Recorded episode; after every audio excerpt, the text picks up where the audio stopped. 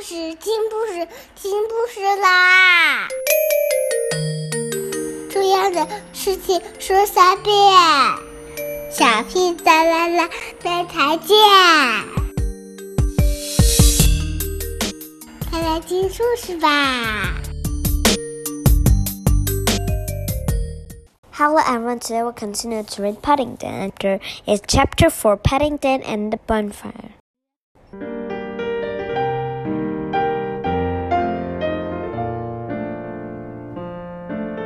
Paddington stared at him. Give you a penny, said, hardly able to believe his ears. What for? For the guy, of course, said the boy. That's what I said a penny for the guy. He pointed to the pram, and Paddington noticed for the first time that there was a figure inside it. It was dressed in an old suit and wearing a mask.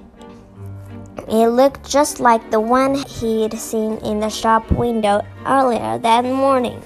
Paddington was so surprised that he had undone his suitcase and placed a penny in the boy's head before he really knew what he was doing. If you don't like giving a penny for the guy, said the small boy as he turned to go, why don't you get one of your own? All you need is an old suit and a bit of straw.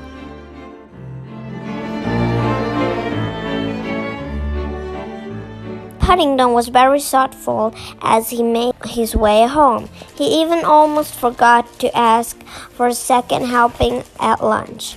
I'd hope he hasn't hit on another of his ideas, said Mrs. Brown as Paddington asking to be excused and disappeared into the garden.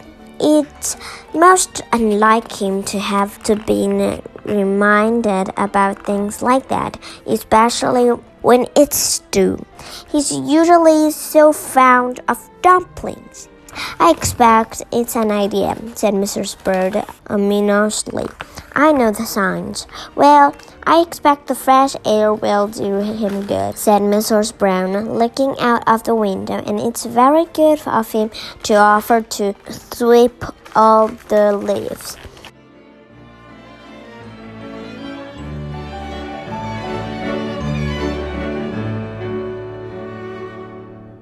Garden's in such a mess. It's November, said Mrs. Bird. Guy Fawkes. Oh, said Mrs. Brown. Oh, dear. Of the next hour, Paddington enjoyed himself in the garden with Mrs. Bird, dustpan, and brush. The Browns had a number of trees, and very soon he had a large pile of leaves, almost twice his own height, in the middle of the cabbage patch. It was while he was sitting down for a rest in the middle of the flower bed that he felt someone watching him. He looked up to see Mr. Curry, the Brown's next door neighbor, eyeing him suspiciously over the fence.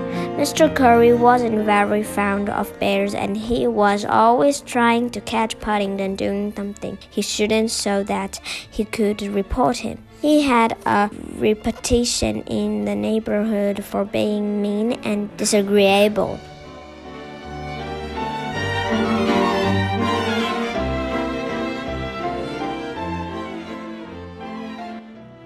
And the Browns had as little to do with him as possible. What are you doing, Bear? he growled at Paddington. I hope you're not thinking of setting light to all those leaves. Oh no, said Paddington. It's for Guy Fawkes. Fireworks? said Mr. Curry grumpily. Nasty things bang away and frightening people.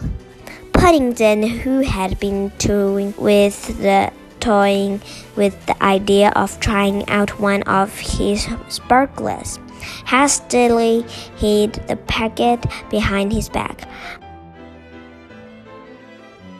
Aren't you having any fireworks then, Mr. Curry? he asked politely.